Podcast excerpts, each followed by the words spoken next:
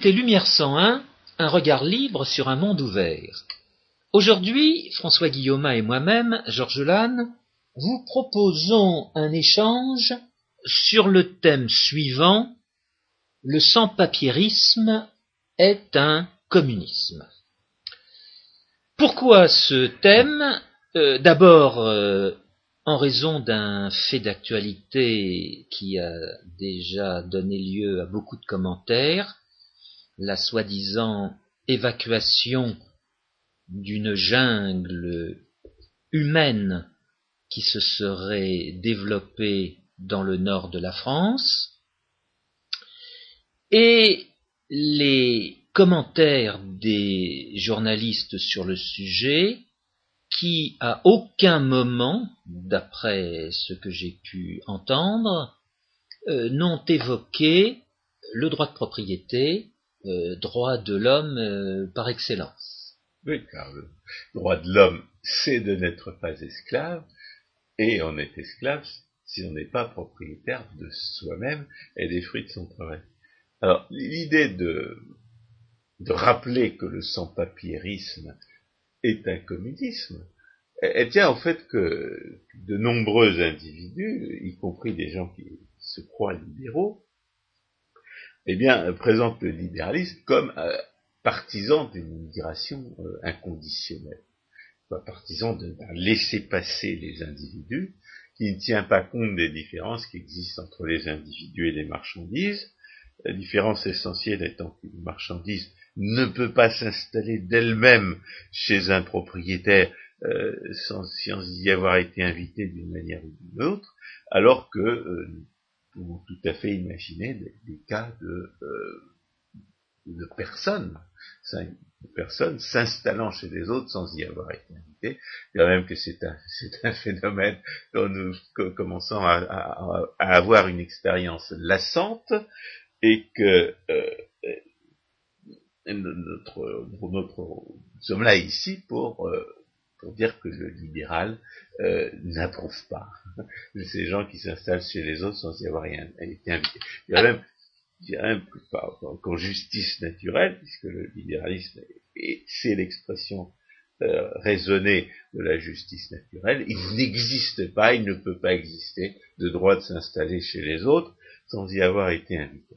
Et à partir du moment où il n'existe pas, il ne peut pas exister de droit de s'installer chez les autres sans y avoir été invité, il s'ensuit que le sans-papiérisme est faux, et que le sans-papirisme est un communisme. Alors, pour euh, développer plus avant euh, cette idée, nous allons passer par trois étapes. La première sera de d'examiner les, raisons pour lesquelles le libéralisme a pu passer pour immigrationniste. Oui, c'est-à-dire de, développer cette euh, fausse idée reçue que le libéralisme serait immigrationnisme, immigrationniste.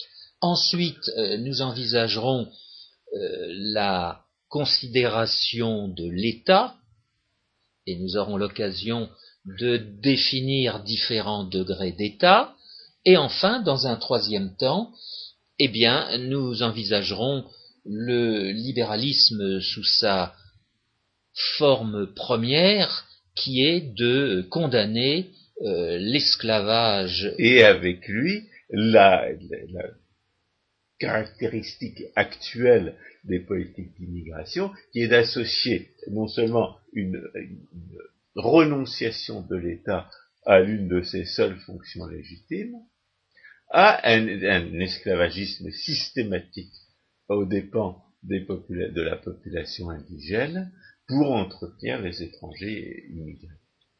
Alors commençons par euh, l'idée reçue euh, selon laquelle le libéralisme serait immigrationniste. Euh, il y a trois, il y a trois raisons qu'on pourrait évoquer, outre évidemment le fait que les gens ne distinguent pas entre les personnes et les marchandises, ne comprennent pas que la liberté des échanges de marchandises n'implique pas que les marchandises puissent s'installer d'elles-mêmes chez, euh, chez vous sans y avoir été invitées. La première, c'est, je dirais, grossièrement l'explication marxiste, même si on la trouve aujourd'hui euh, chez les pseudo-conservateurs et, les pseudo-nationalistes à la française. Dans le discours du Front National, tel que le tient par exemple Éric Zemmour, qui a le droit de tenir ce discours parce qu'il est juif, mais qui euh, est intelligent, mais dont les explications euh, d'analphabète économique ne, ne, se distingue en rien de celle du Front National. Alors, c'est une explication marxiste qui consiste à présenter les étrangers immigrés comme l'armée de réserve du patronat, qui est là pour faire baisser les salaires, faire peser les salaires, peser à la baisse sur les salaires, afin d'assurer les profits de la, de la classe euh, possédante, et cela ayant pour effet de déprimer le, pouvoir d'achat des salariés. Alors, la première chose qu'il faudrait faire remarquer, c'est qu'à partir du moment où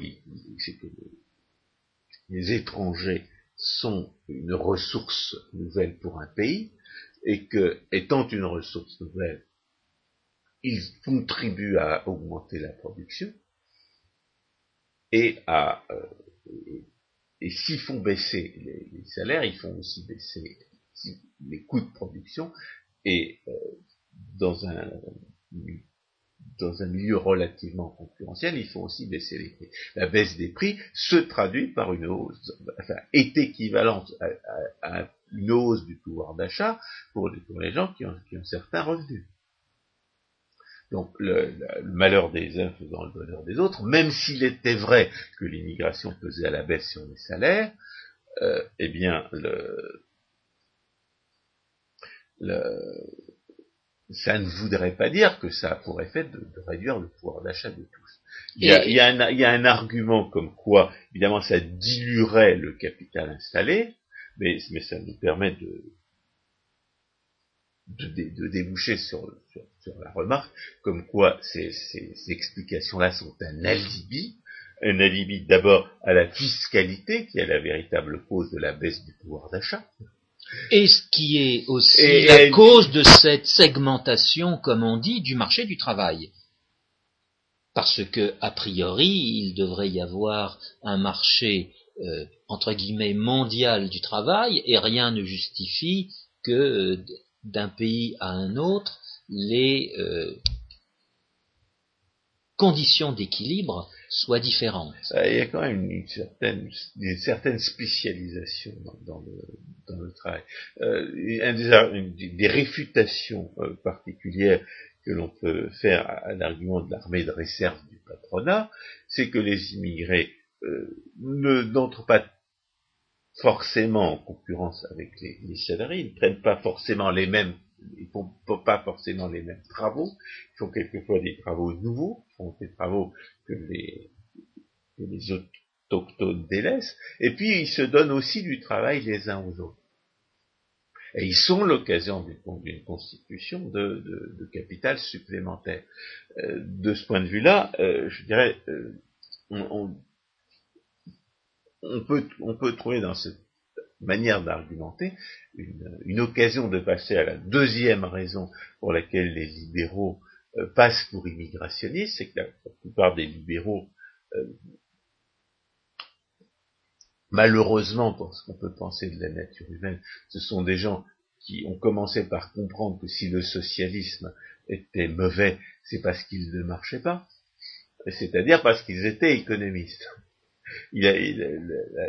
Malheureusement pour ce qu'on peut penser de la nature humaine, euh, si les gens euh, deviennent libéraux, c'est parce que c'est pas parce qu'ils ont compris que, voler les autres c'était très mal, mais parce qu'ils ont compris, parce qu'ils ont appris l'économie et parce qu'ils ont compris que voler les autres ça ne marchait pas. Euh, D'où d'ailleurs la démonstration de Bitur Camembert. Que ça détruisait des richesses au lieu d'en accumuler. Ça rapportait pas plus qu'autre chose. C'est l'argument principal de Bitur Camembert, c'est que, voler les autres, ça rapporte pas en soi. Donc, euh, la, donc la, deuxième raison pour laquelle les libéraux peuvent passer pour immigrationnistes, c'est que les libéraux sont souvent économistes, et que les économistes ont des raisons de, connaissent des, avantages de, des immigrations ou des réfutations des inconvénients prétendus de l'immigration, qui sont vrais. Des, arguments en faveur de l'immigration ou, à l'encontre des critiques de l'immigration qui sont vrais. Et par conséquent, ils ont non seulement le droit, mais le devoir de mettre ces arguments en avant. Euh, ça ne veut absolument pas dire, bien entendu, que l'immigration euh, soit bonne en elle-même, que, les libéraux, de ce fait, soient des immigrationnistes inconditionnels. Ce que ça veut dire, c'est qu'il y a un certain nombre d'arguments euh, en faveur de l'immigration que seuls les économistes connaissent, et que c'est leur droit et leur devoir de mettre en œuvre par conséquent, si vous, si vous entendez un économiste libéral euh, réfuter l'argument, par exemple, comme quoi l'immigration euh, serait la cause de la stagnation du pouvoir d'achat, et l'argument sur lequel l'immigration, euh, volerait le pain des, des Français, eh bien, le, c'est parce que c'est parce que ces réfutations sont vraies. Et à partir du moment où un argument est vrai, on a l'obligation de, le mettre en avant. Rappelons que l'immigration, c'est tout simplement l'arrivée de personnes étrangères sur un territoire national. Et on utilise ce mot pour euh, définir non pas l'arrivée d'une personne ou de deux personnes, mais euh, l'arrivée d'un certain nombre et, le cas échéant, cela de façon croissante.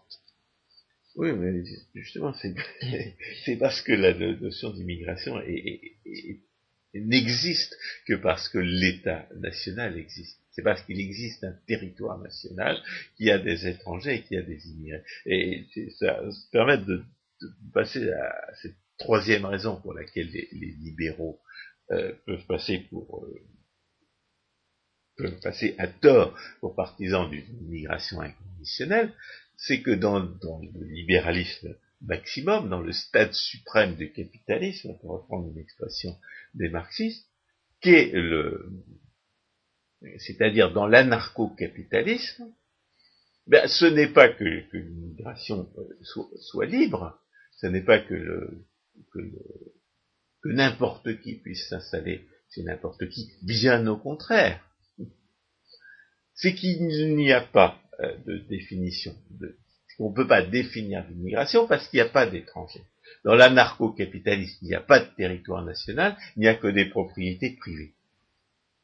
Et étant donné qu'il n'y a absolument pas, il absolument pas de droit de s'installer chez les autres sans y avoir été invité, par définition, quiconque se trouve à un, endroit quelconque, dans l'anarcho-capitalisme, si l'anarcho-capitalisme règne, il y a été invité, ou bien il est propriétaire, ou bien il a été invité par un propriétaire légitime. Et c'est comme ça que l'immigration, entre guillemets, est normalement régulé. S'il n'y avait pas de territoire commun, s'il n'y avait pas de propriété commune, s'il n'y avait pas de partie commune, pour reprendre l'expression de, Bertrand le Minissier, alors il n'y aurait pas de problème d'immigration. Le propriétaire déciderait si s'il est opportun d'inviter un non-propriétaire, et aucun tiers ne serait, euh, ne serait fondé à faire une objection quelconque. Je dirais, dans la mesure où il y a des débats sur l'immigration, c'est parce qu'il y a des gens qui voudraient inviter des étrangers et d'autres qui ne veulent pas inviter des étrangers. Mais à partir du moment où la, où la question de l'invitation dépend exclusivement d'un propriétaire légitime, ce qui est le cas dans le stade suprême, dans ce stade suprême du capitalisme, et l'anarcho-capitalisme, alors à ce moment-là, il n'y a pas de problème. Le propriétaire est souverain, il décide d'inviter qui il veut, et il décide de ne pas inviter qui il veut. Et ça, je rappelle ça pour les gens qui, euh, ont encore à l'esprit l'affaire Truchelu, c'est-à-dire celle, de cette malheureuse euh, propriétaire d'un gîte rural qui, euh, pour avoir euh, voulu poser des conditions à la présence d'une invitée chez elle, s'est vu traîner et condamné par les tribunaux, traîné devant les tribunaux et condamné par des tribunaux parce que parce que ces tribunaux-là, étant des tribunaux socialistes, niaient son droit de propriétaire euh, de, décider à quelles conditions euh, les invités euh, résidaient chez elle.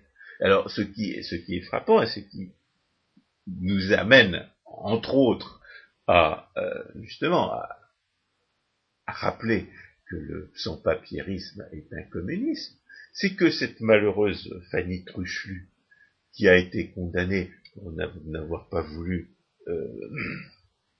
qu'une de ces, invités euh, fasse de la propagande politique chez elle,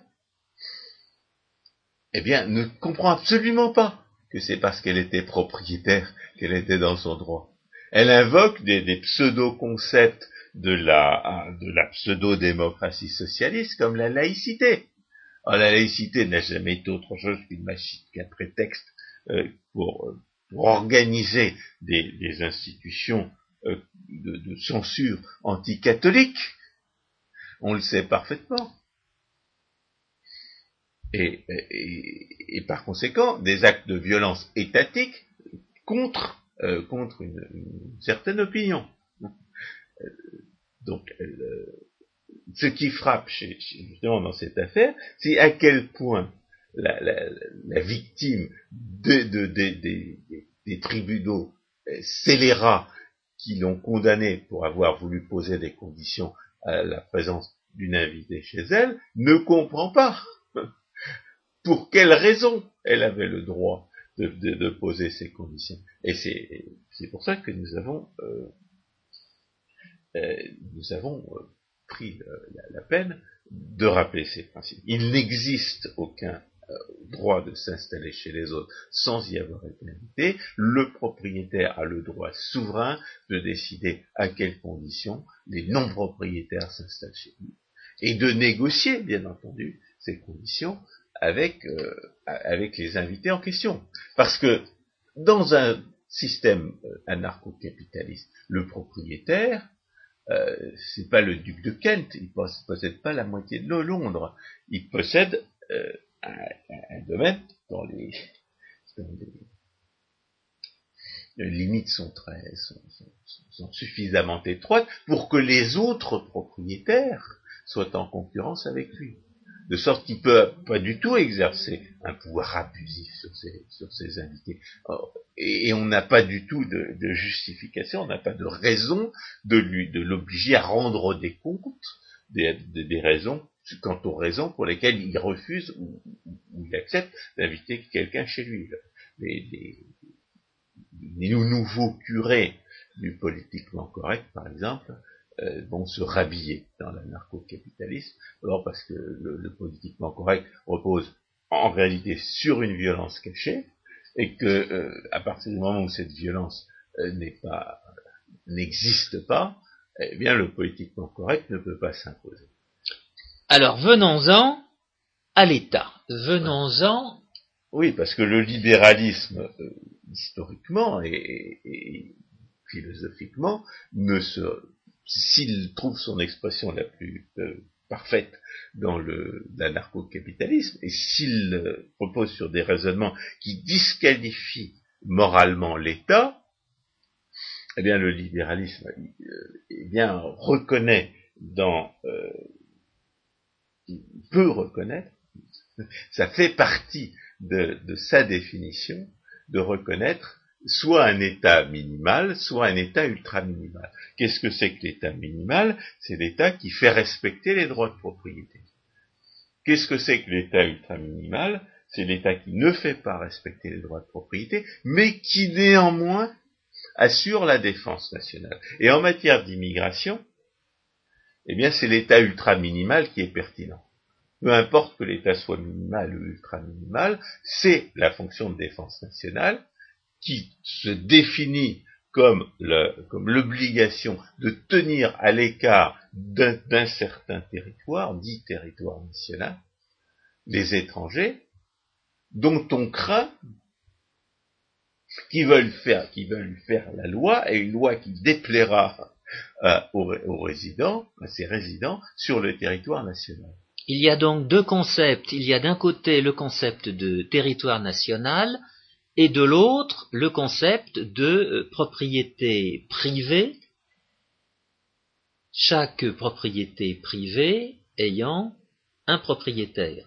Et l'ensemble des propriétés privées ne se superpose pas exactement au territoire.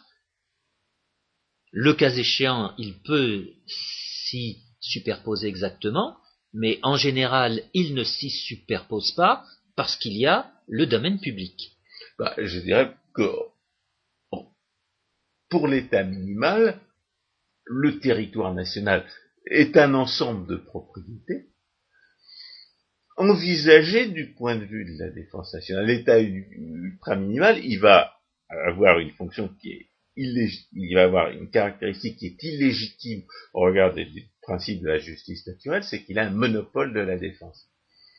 Et il va, éventuellement, en vertu des nécessités réelles ou prétendues de la défense nationale en question, eh bien, imposer aux propriétaires un certain nombre de violations de leur propriété, comme par exemple une, servitude de circulation pour les armées, ou, même des servitudes d'hébergement pour ces armées, et, dans, le, dans, le, pire des cas, euh, un esclavage plus ou moins temporaire comme la conscription.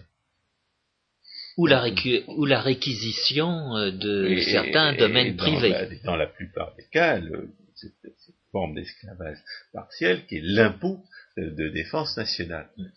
Mais l'État ultraminimal ne, ne, ne, commence pas par là. C'est-à-dire que l'État ultraminimal, dans sa définition, n'exige n'exige pas euh, l'esclavage, n'exige pas la, la, conscription, et n'exige même pas l'impôt de défense nationale.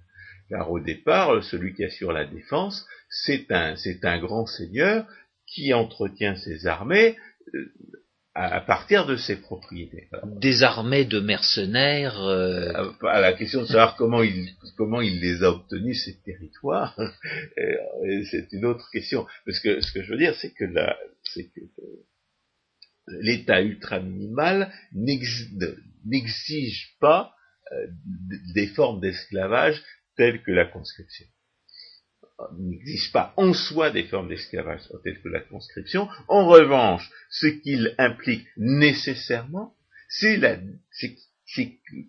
qu'il existe nécessairement du fait de, la, raison d'être de l'État ultraminimal et du fait de sa fonction, il existe nécessairement des étrangers indésirables. Ce que, ce que ça veut dire, c'est que à partir du moment où vous admettez l'existence de l'État, il est absurde, il est, contradictoire, il, il, est intellectuellement disqualifiant de prôner un immigrationnisme inconditionnel. Reconnaître l'existence de l'État, admettre l'existence de l'État, c'est admettre que l'État fasse la police des étrangers. Puisque c'est la première fonction, la fonction minimale de l'État, c'est de tenir à l'écart d'un certain territoire les étrangers indésirables. La notion d'étranger indésirable se déduit automatiquement et logiquement de la, notion d'État. De sorte que les, justement, le leçon papierisme qui prétend que l'État fasse toutes sortes de choses, mais n'empêche pas les étrangers d'entrer sur le territoire national, n'interdisent à aucun étranger d'entrer euh, sur le territoire national, est totalement absurde. Dans la mesure, euh, dans la mesure où non seulement il demande à l'État de faire ce qu'il n'a absolument aucun droit de faire du point de vue de la justice naturelle, mais il, voudrait qu'il ne fasse pas la seule chose pour laquelle il, y aurait une, une, légitimité. Et du point, du point de vue libéral, bien entendu, à partir du moment où vous n'êtes pas anarcho-capitaliste, mais, euh, mais libéral au sens classique du terme, c'est-à-dire que vous admettez l'existence de l'état ultra-minimal, question de savoir si cet état est, ultra minimal ou minimal, n'étant pas pertinente, comme on, vous l'a déjà expliqué, eh bien il s'ensuit que le libéralisme n'est pas sans papyriste, ne peut pas être sans papyriste, parce que le libéralisme est cohérent, il admet l'existence de l'État pour assurer la défense nationale, par opposition à l'anarcho-capitalisme, et par conséquent, il admet que l'État fasse la police des étrangers. Quant à l'anarcho-capitalisme, il n'est pas non plus sans papyriste, parce que dans la, parce que dans l'anarcho-capitalisme, rappelons-le, la question ne se pose pas. Il n'y a pas d'étrangers. Et s'il n'y a pas d'étrangers, il n'y a pas d'immigration. Il n'y a que des invitations. Il n'y a que des invitations, et c'est d'ailleurs la, manière de réduire totalement les débats, les conflits qui vont, euh, qui vont, euh, qui vont tourner autour de l'immigration. Parce qu'à partir du moment où il y a un territoire commun, il, y a, va y avoir forcément des gens qui veulent inviter des étrangers et d'autres qui ne veulent pas inviter des étrangers. Des gens qui ont peur de certains étrangers et des gens qui n'ont pas peur de certains étrangers. Donc, c'est une, autre absurdité consiste à, vouloir euh, que, la, que, des débats de ce genre disparaissent aussi longtemps que l'État existe.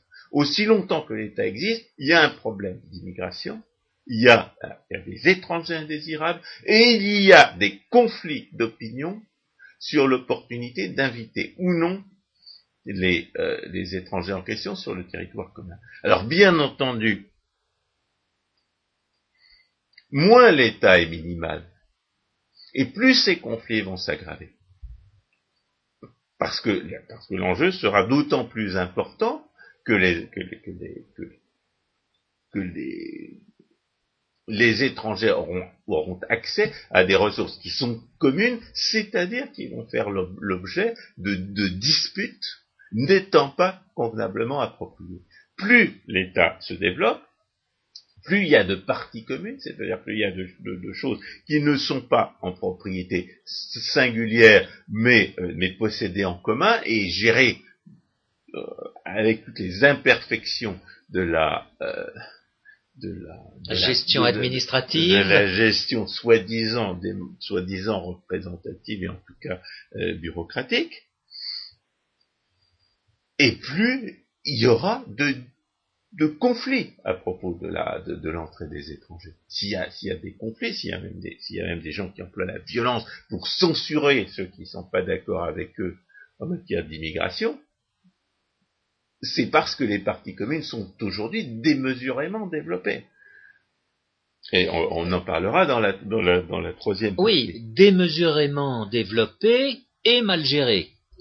L'un et l'autre vont ensemble cette gestion des parties communes est très importante. Mais, ça, donc, le, principe est posé. Mais ce qu'il faut rappeler, c'est que si l'État ne fait pas la police des étrangers, il n'y a pas d'État. Alors, la, deuxième question qui se pose à propos de cet État minimal ou ultra-minimal, c'est est-ce qu'il est dirigé par un roi ou est-ce que le souverain, c'est le peuple? C'est-à-dire, est-ce que l'État euh, ultra-minimal, l'État de la défense nationale, est-ce qu'il est démocratique ou est-ce qu'il n'est pas démocratique?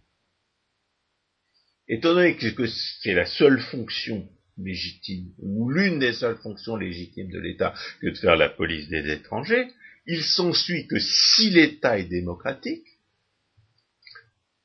étant donné qu'il s'agit d'une décision commune, de sorte qu'on ne peut pas la laisser, on ne peut pas laisser la décision à chaque individu,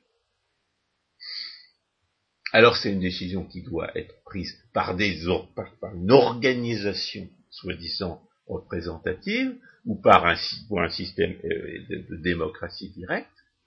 Et par définition de l'État démocratique, c'est à la population, c'est à la majorité de la population, suivant les règles euh, de la, démocratie euh, représentative ou directe, c'est à la majorité de la population de décider à quelles conditions les étrangers s'installent sur le territoire commun et à quelles conditions ils deviennent copropriétaires de, ce territoire commun envisagé du point de vue de la défense. C'est-à-dire qu'un État qui ne, laisse pas, qui, refuse de laisser de, se conformer à l'opinion majoritaire en ce qui concerne l'immigration et l'accession à la citoyenneté, n'est pas démocratique. Un État qui refuse de faire la police des étrangers n'est pas un État, il n'est rien du tout, et un État qui ne, défère pas aux, vœux de la population majoritaire n'est pas démocratique en la matière. Et ça, bien entendu, ce sont deux caractéristiques de la pseudo-démocratie euh, socialiste à la française. Par opposition, par exemple, à la euh, pseudo-démocratie moins socialiste, euh, la moins pseudo-démocratie moins socialiste à la Suisse, ou à l'américaine. Parce que ce qu'on a vu il y a quelques, il y a deux ou trois ans, c'est euh, toute la classe politique américaine d'accord pour soi-disant régulariser les prétendus sans-papier, est obligée de, reculer parce que la population euh, des citoyens, la population citoyenne, pour reprendre une expression à la mode, eh bien, c'était tout simplement révoltée. Elle avait dit à ses élus, ben, on votera pour votre adversaire si vous, votez, si vous vous faites le complice de, les complices de, cette, de ce mauvais coup.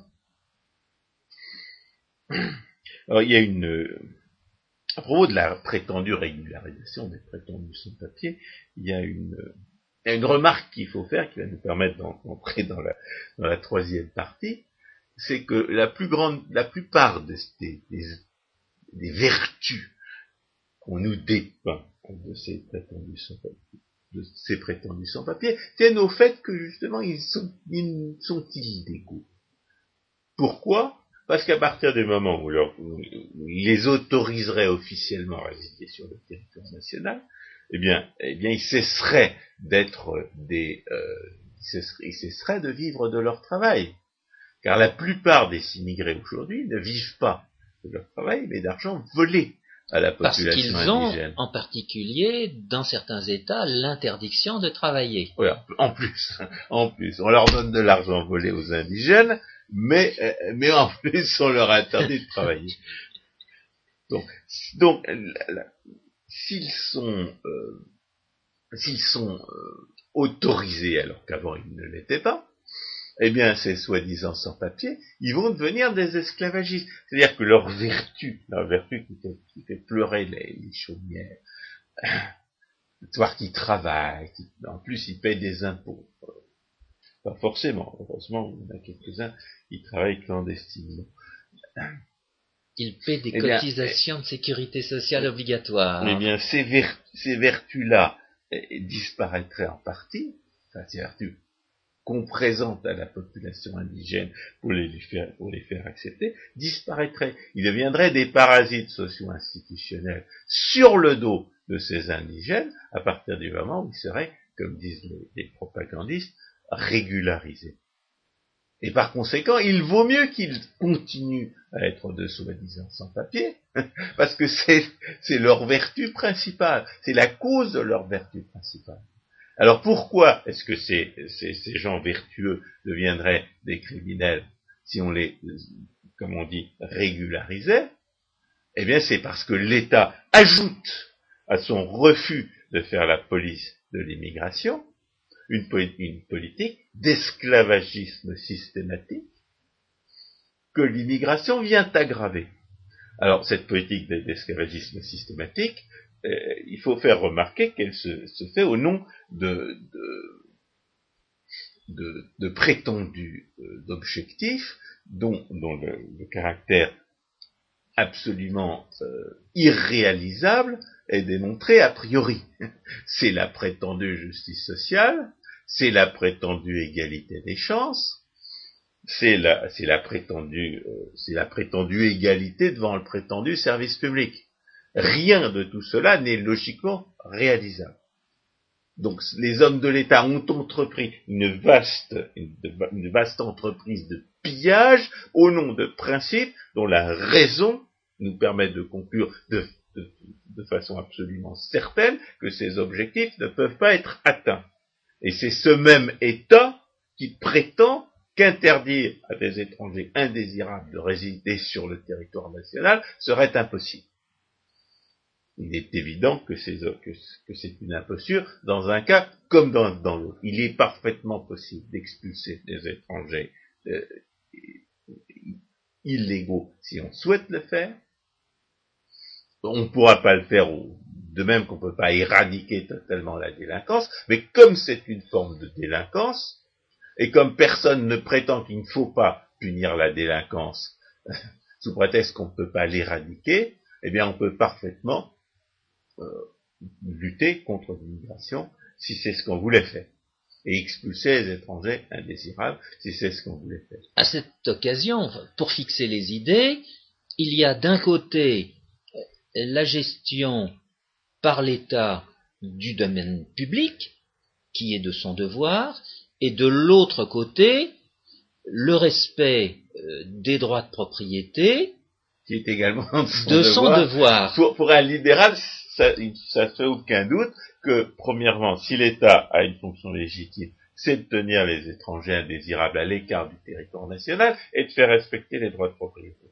Eh bien, la politique d'immigration, c'est bien pour ça que le libéral ne, l'approuve en aucune manière, eh bien pour la, politique d'immigration, premièrement, ne, ne fait pas son travail d'État ultra minimum, son travail ultra minimum d'État ultra minimum, qui est de tenir des étrangers indésirables à l'écart du sol national, et deuxièmement, passe son temps à violer les droits de propriété.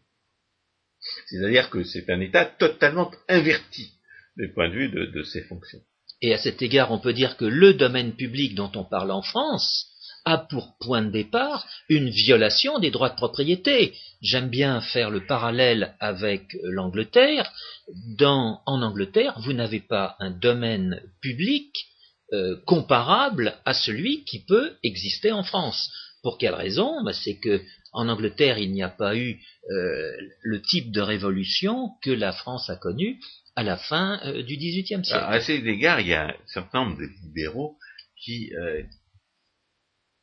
qui euh, pratique ce qu'Ayn appelait l'abandon de contexte, et qui, qui raisonne comme si il n'y avait pas d'État-providence, c'est-à-dire comme s'il n'y avait pas cet État esclavagiste agissant au nom de, d'objectifs impossibles à atteindre.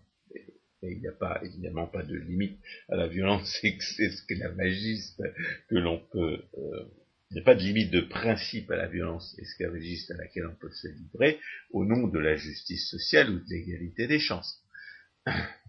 Donc, ces, soi-disant libéraux font comme si l'État esclavagiste n'existait pas, et comme si la politique d'immigration ne donnait pas l'occasion euh, d'aggraver cette politique esclavagiste en faisant de la plupart des étrangers immigrés des parasites socio-institutionnels, c'est-à-dire des maîtres d'esclaves sur le dos des indigènes, euh, sous prétexte que ce ne sont, pas les étrangers immigrés, mais les hommes de l'État qui volent l'argent. Mais les étrangers immigrés sont des receleurs conscients. Ils, ils acceptent l'argent volé. Il n'y a que les clandestins, justement, que les soi-disant sans-papiers, qui, euh, ne reçoivent pas euh, tout l'argent volé que reçoivent les autres. Donc, les étrangers immigrés qui, qui, se, sont installés chez nous, dans la mesure où ils acceptent l'argent volé, dans la mesure où ils acceptent les appartements volés, dans la mesure où ils acceptent les soins médicaux volés, dans la mesure où ils acceptent les services d'enseignement volés, sont nos ennemis. Ils sont nos ennemis et ils sont nos ennemis conscients et délibérés. Et c'est pas parce que l'argent a été volé par les hommes de l'État qu'ils ne sont pas nos ennemis, qu'ils ne sont pas nos exploiteurs esclavagistes. Et c'est une interprétation libérale que de dire que les étrangers immigrés en France sont pour la plupart des exploiteurs esclavagistes, c'est-à-dire des criminels, que non seulement ils n'ont pas le droit d'être là, mais qu'en plus ils n'ont pas le droit d'y faire ce qu'ils font. Voilà pour la réputation d'immigrationnisme inconditionnel du libéral. Alors on pourrait, on pourra conclure en disant que ce qui caractérise l'État socialiste, c'est-à-dire l'État esclavagiste, c'est qu'il, par définition, il traite mieux les étrangers que les nationaux. Traite mieux les étrangers que les nationaux parce qu'il en coûte moins moralement, psychologiquement, à un étranger de, s'établir ailleurs s'il est maltraité. Et par conséquent, euh, les, les, hommes d'État sont obligés de mieux le traiter à condition qu'ils veulent qu'il soit, qu'ils veulent qu'il vienne. Mais justement, dans la mesure où l'étranger euh, ou l'immigré dans un tel système a vocation à devenir un parasite social institutionnel, c'est-à-dire à servir de prétexte supplémentaire au pillage de la population indigène par les hommes de l'État, eh bien l'étranger immigré devient par définition désirable à ces hommes de l'État esclavagistes. Et par conséquent, il sera d'autant mieux traité qu'on fera tout pour l'attirer. Et en contrepartie, bien entendu, les, indigènes lassés d'être exploités et, et humiliés et censurés par les hommes de l'État esclavagiste vont avoir tendance à vouloir partir, c'est-à-dire à émigrer. Alors ce qui caractérise aujourd'hui le, euh, la réaction des hommes de l'État esclavagistes face à cette émigration, c'est premièrement d'en nier la nature, et deuxièmement d'essayer pour le moment de se passer des miradors et des barbelés, par opposition au, socialisme. Le socialisme pseudo-démocratique n'a pas encore euh, institué un rideau de fer aux frontières pour empêcher les gens de partir. Il a trouvé mieux. Enfin, il, il, essaie de conclure des accords avec les autres hommes, les autres États esclavagistes, pour faire en sorte qu'on ne soit pas plus libre à l'extérieur du camp qu'à l'intérieur. C'est-à-dire que l'esclavage soit le même partout. C'est ce que, le, ce que les hommes de l'État esclavagiste à la française appellent euh, lutter contre le dumping social et contre les paradis fiscaux. Et euh, ceci nous amène à faire apparaître mhm. le parallélisme entre d'un côté euh, l'immigration et de l'autre côté l'émigration. Autre, comment dire, euphémisme pour euh, nier la nature de l'immigration, c'est aussi la délocalisation, qui là ne fait pas référence à des personnes juridiques euh, physiques, mais à des personnes juridiques morales. Laquelle On parle aussi d'évasion fiscale. C'est-à-dire que les gens qui cherchent à échapper à l'esclavage de leurs hommes de l'État, on les vitupère, mais on les vitupère pas comme, comme euh, comme un, contremaître esclavagiste euh, euh, insulterait les esclaves en fuite. Pour l'instant, quelquefois, quelquefois, on trouve un contremaîtresse esclavagiste comme Martine Aubry qui insulte les esclaves français ensuite à, Londres qui, ont voulu échapper à, la sécurité sociale. En fait, mais en, général, on essaye de nous faire passer les gens qui cherchent à échapper à l'esclavage comme des, euh, comme des, agresseurs. Des, euh, oui, ou des délinquants. Oui. Euh, quand même, d'abord, du point de vue fiscal, toutes ces personnes sont des délinquants, soit des délinquants effectifs, soit des délinquants potentiels. Et la preuve en est que ces derniers temps, le ministre du budget a fait valoir qu'il aurait établi une liste de de, de 3000 personnes euh, qui auraient caché des fonds à l'étranger. Pour ne pas se les faire voler. Et cela n'est pas sans rapport. Ce serait un délit que de chercher à échapper au voleur. Je voudrais souligner à ce propos d'ailleurs que c'est même pas de la légitime défense. Chercher à échapper à un voleur, c'est pas de la légitime défense. La légitime défense, ce serait de tirer sur le voleur pour l'abattre. C'est ça la légitime défense. Là, c'est tout simplement euh, essayer d'échapper à un voleur. Et cette, euh, disons, ce traitement euh, des émigrés n'est pas nouveau. il est apparu dans toute sa splendeur au moment de la Révolution françoise dans la décennie 1790, où l'État a trouvé le moyen de renflouer ses caisses en édictant une loi sur les émigrés et en euh, étatisant, en expropriant euh, les émigrés. Je me rappeler que c'est ce même État qui avait quelques semaines, je crois que c'était dix semaines après avoir proclamé la propriété comme un droit inviolable et sacré, a commis le plus immense et le plus criminel des vols aux dépens de l'Église catholique.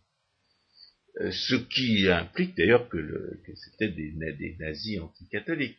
Parce que si vous affirmez que la propriété, article 17 de la Déclaration des droits de l'homme du 26 août 1789, est, le droit, est un droit de l'homme inviolable et sacré, et si dix semaines plus tard vous volez les biens de l'Église, ça veut dire que l'Église n'est pas composée d'êtres humains. Nier l'humanité des autres, c'est une, une caractéristique du nazisme. Donc, c'était bien des nazis anticatholiques que ces révolutionnaires-là. En tout cas, nous avons effectivement démontré que le euh, sans-papierisme n'est pas libéral, que les libéraux ne sont pas sans-papieristes, qu'ils se prennent, qu'ils se croient libéraux, ou qu'ils se croient au contraire anti-libéraux. Les, gens qui croient que le sans papyrisme est autre chose qu'un communiste, et je dirais même un anarcho-communiste, c'est-à-dire un, communisme euh, au paroxysme de l'incohérence euh, mentale, eh bien ces gens-là euh, ne savent pas réfléchir. Et on a aussi mis en perspective l'immigration et l'émigration, et les deux poids, deux mesures qui sont pratiqués justement par l'État et on ne peut qu'une fois de plus euh, euh faire euh, appel, à évoquer... Est bien, est bien sans papier, oui, malgré mais, mais en l'espace... Malgré ses, ses, sa, sa, sa, fonction nominale, euh, qui, qui, serait justement de ne pas l'être.